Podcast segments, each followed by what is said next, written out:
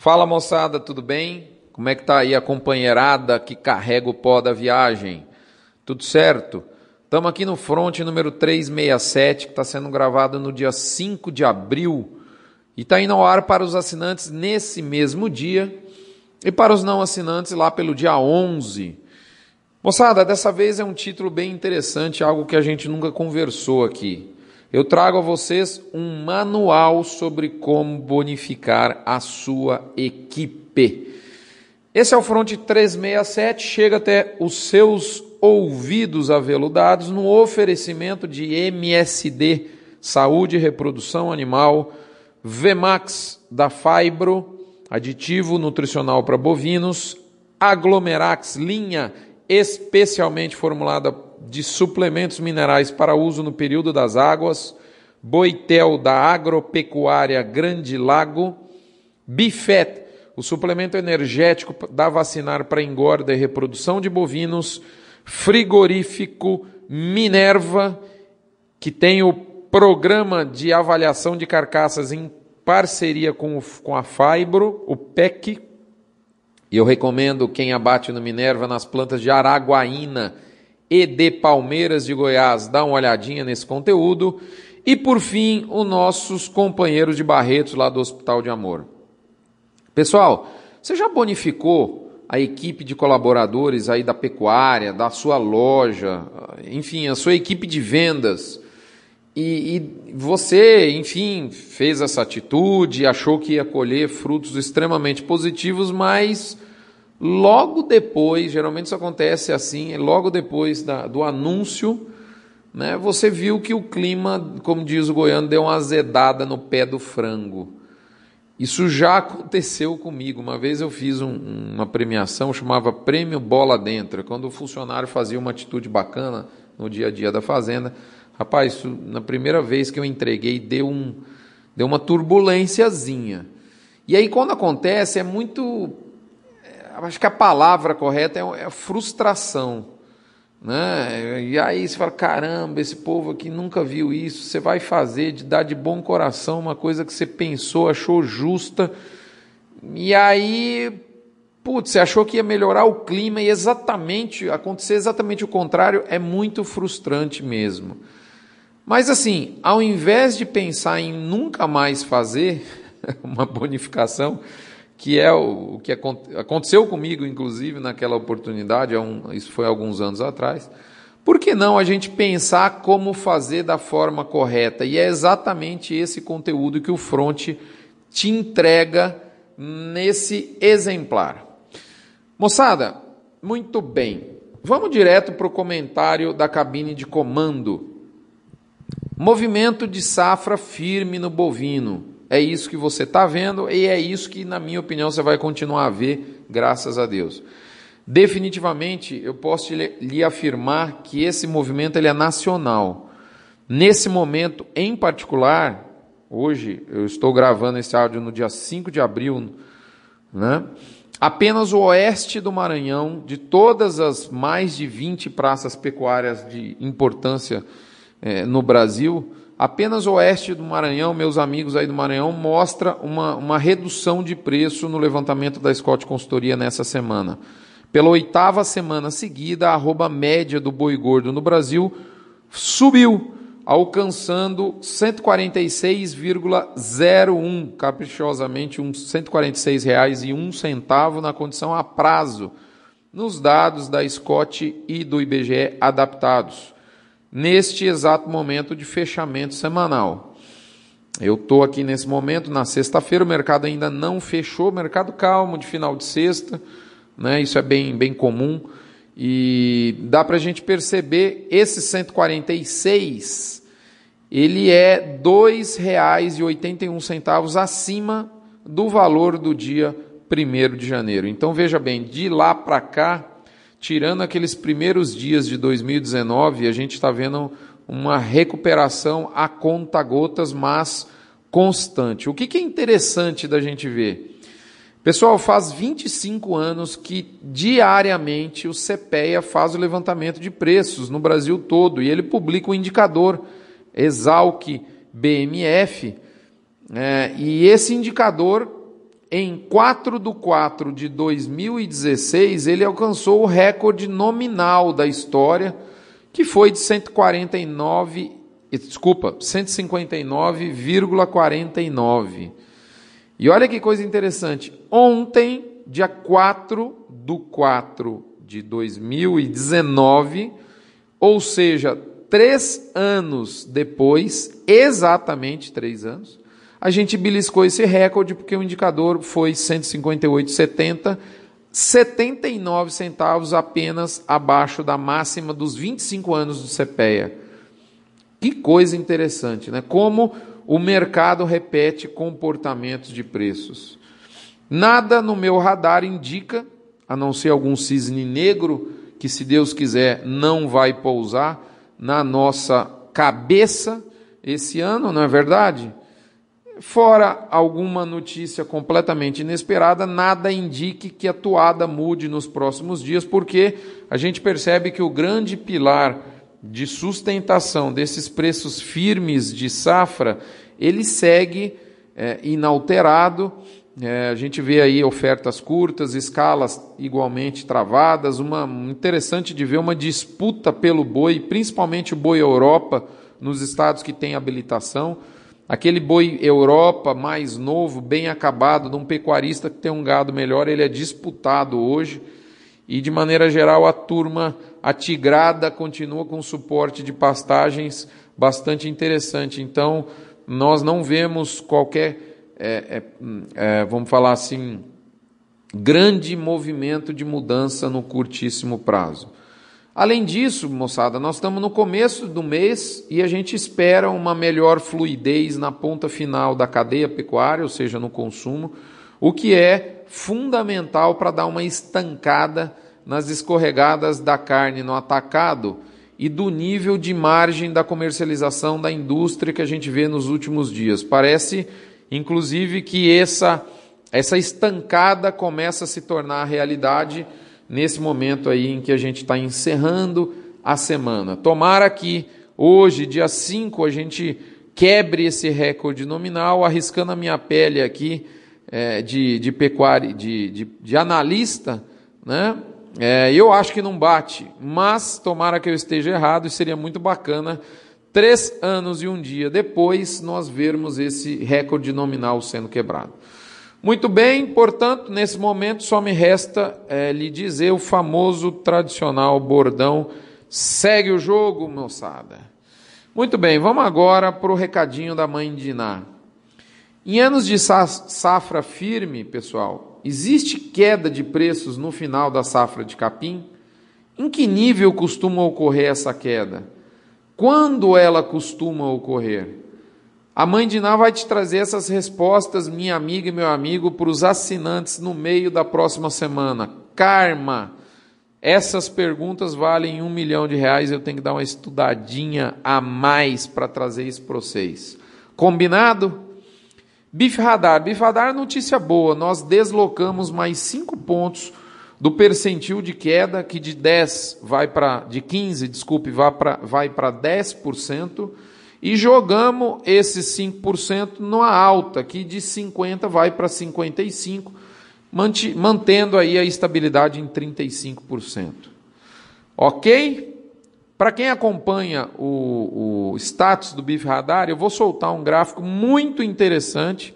Esse número ele é dito semanalmente para você, talvez você não dê a importância devida para ele. E eu vou te mostrar um índice extremamente interessante de assertividade do nosso querido Bif Radar. Ok, devo fazer até um vídeo para ficar mais claro isso, né? Já que mexer com um gráfico, falar, né, é complicadíssimo. Agora a gente mostrando em, em vídeo, acho que fica melhor, né?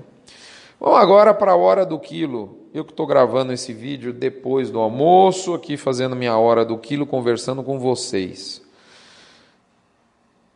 Lá no evento da Scott Consultoria, evento de recriadores e, e, e confinadores, aliás, um evento espetacular, que essa semana, entre 2 e 5 de abril, uma das palestras foi do professor Matheus Pies, lá da Universidade Federal de Lavras, E ele falou muito sobre a programação fetal, algumas coisas muito interessantes, uns conceitos novos aí para você da área de cria. Você que tem gostado no, no, do Na Lida da Cria do meu amigo Ricardo Passos, daqui uns dias você vai ver um conteúdo muito bacana.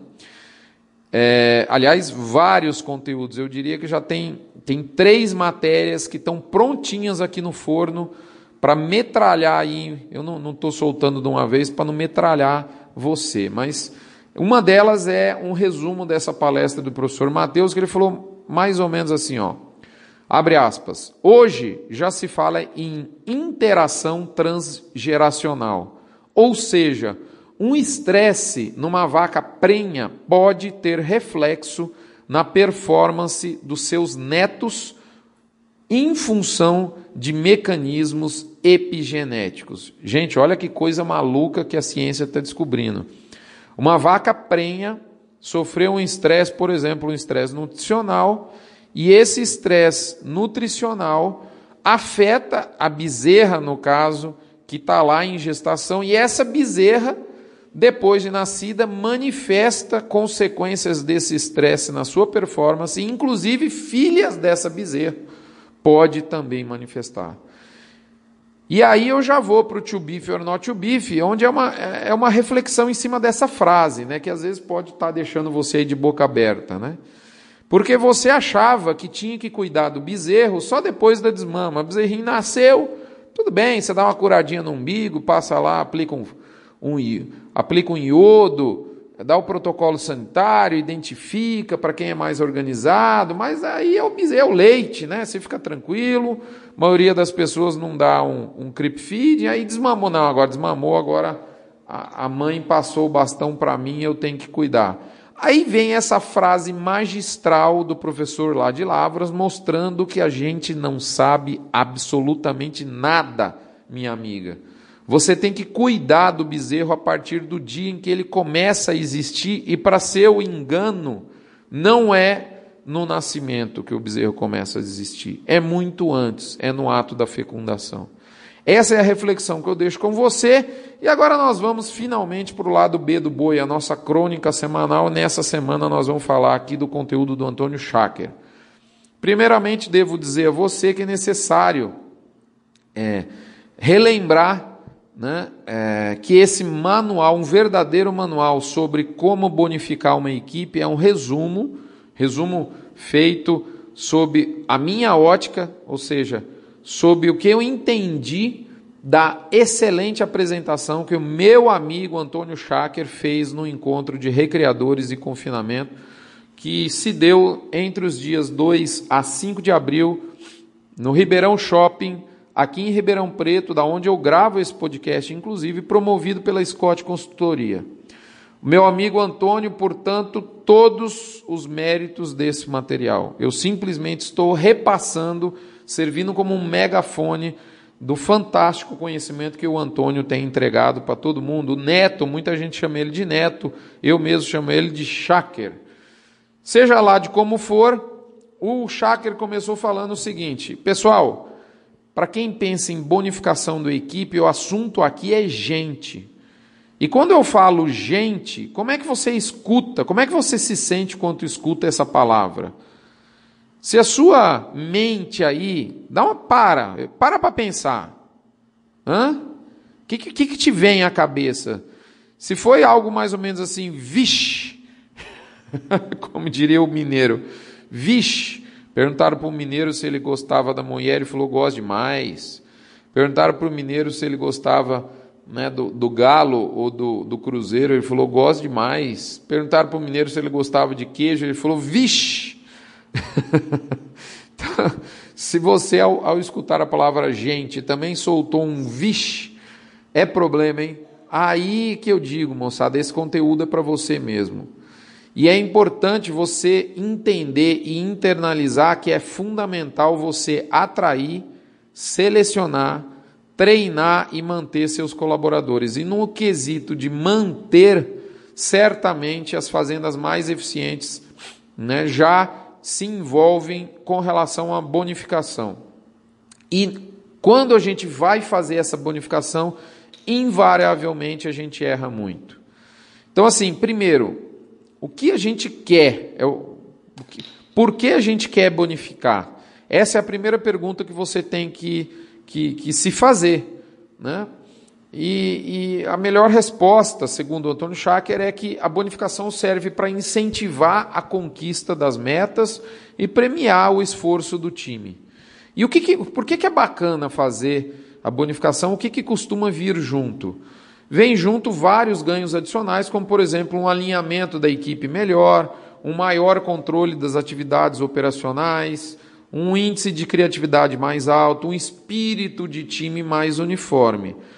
Porém, pessoal, também pode vir coisas que não são bacanas, como por exemplo, uma sensação de injustiça, fraudes, desmotivação, senso de não pertencimento no caso de ocorrência de erros na implantação de um sistema de bonificação.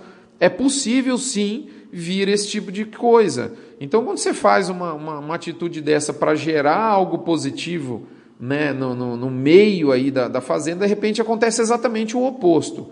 Lembrando a você, quando a gente fala de bonificação, as regrinhas que nós vamos falar aqui, e o, o Antônio Schacker é, deu, elencou 13 regras que, segundo ele, garantem é, sobremaneira o sucesso de um programa de bonificação.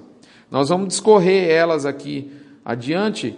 Antes disso, eu lembro a você que quanto maior a hierarquia do funcionário, o Schacker nos disse que o desejo de colaborador vai estar mais ligado à liberdade, ao desafio. E quanto menor o nível hierárquico, é comum que o desejo do colaborador vai estar aí mais mirado por uma segurança. Né? Então, isso é importante você, entendendo, tendo esse, esse, esse conceito internalizado, tentar é, é, trabalhar melhor a questão justamente dessa bonificação. E os fundamentos, são 13 fundamentos, eu não gosto muito desse número, o Chakra podia inventar mais um, que aí ficava 14, né? Tudo que sai do 13 é melhor, né? Ou não é verdade? Vou dar essa dica para o Chakra. Mas, enfim, primeiro fundamento para um bom plano de, de, de pagamento por, de bonificação para os seus funcionários. O primeiro diz o seguinte: é o seguinte: o sistema de metas tem que ser simples. Por exemplo, você vai receber um prêmio se a gente bater a quantidade X de animais é, é, enviados para o frigorífico dentro do ano de que começa no dia tal ou dia tal.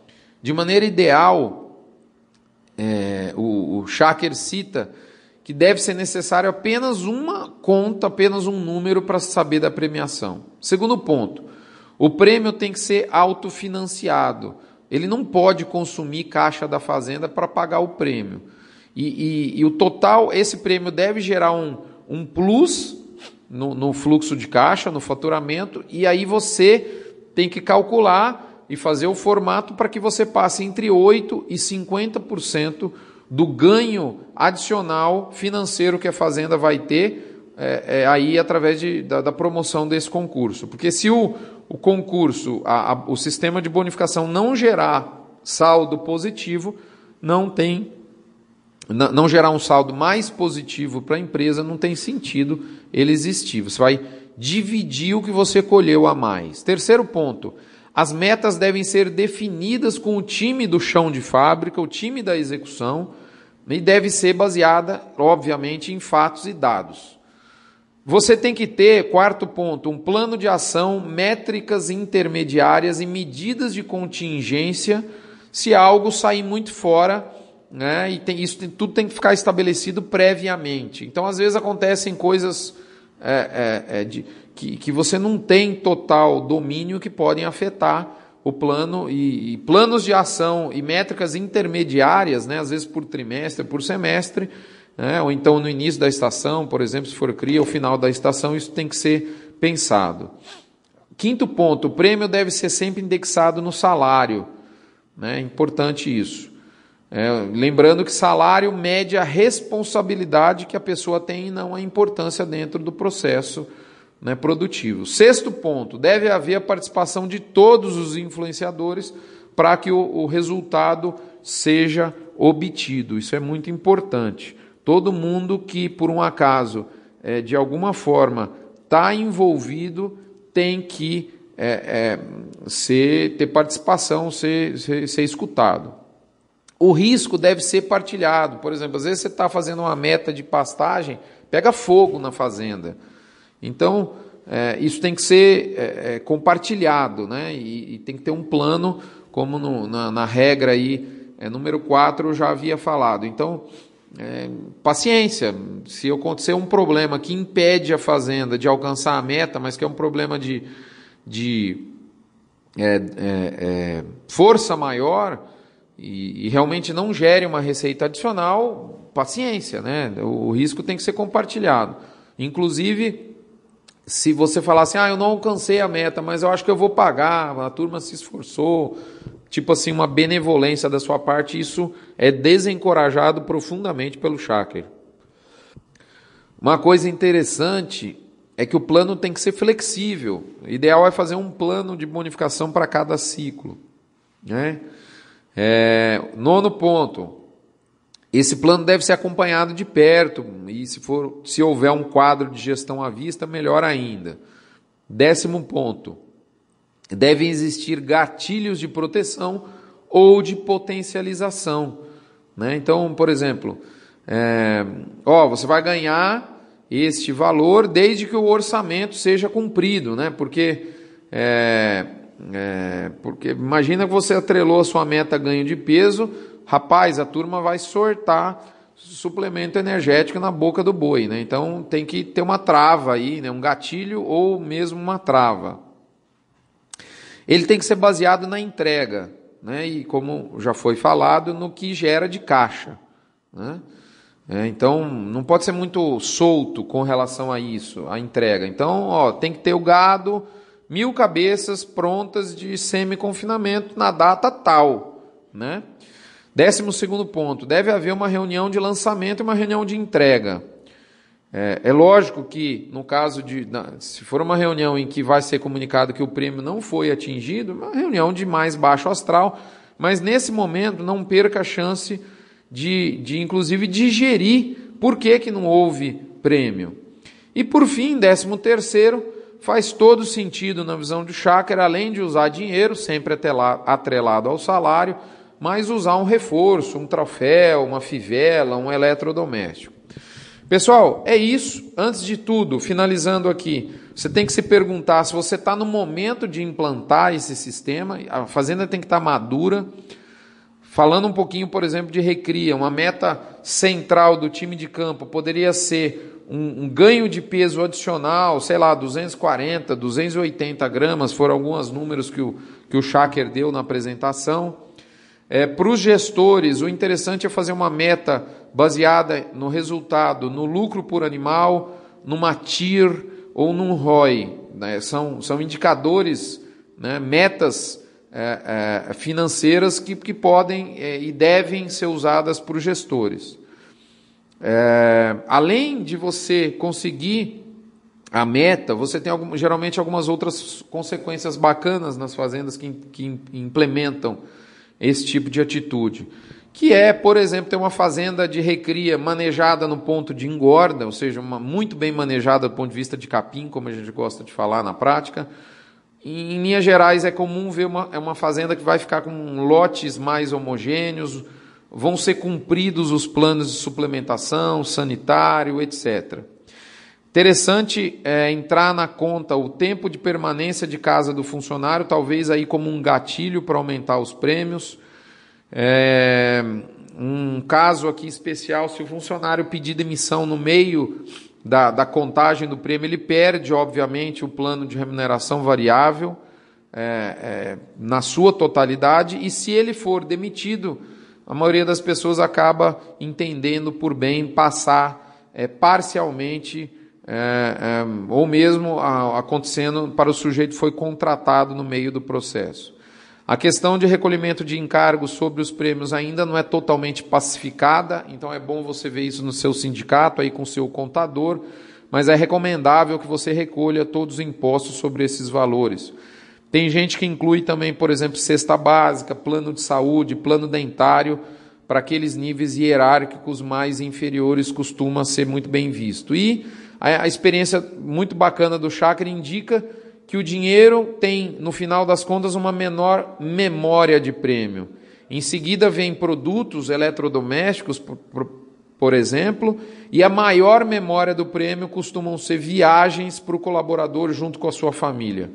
Lembrando sempre que fazenda é coisa de time e não de família. Com essa frase muito interessante, eu finalizo por aqui agradecendo mais uma vez ao Antônio Cháquer, esperando vê-los na próxima semana. Fiquem todos com Deus, um abraço. Peço a vocês que se tornem informantes do indicador Exalc BMF de todas as praças pecuárias do Brasil e também informantes do balizador do GPB. Um abraço, fiquem todos com Deus.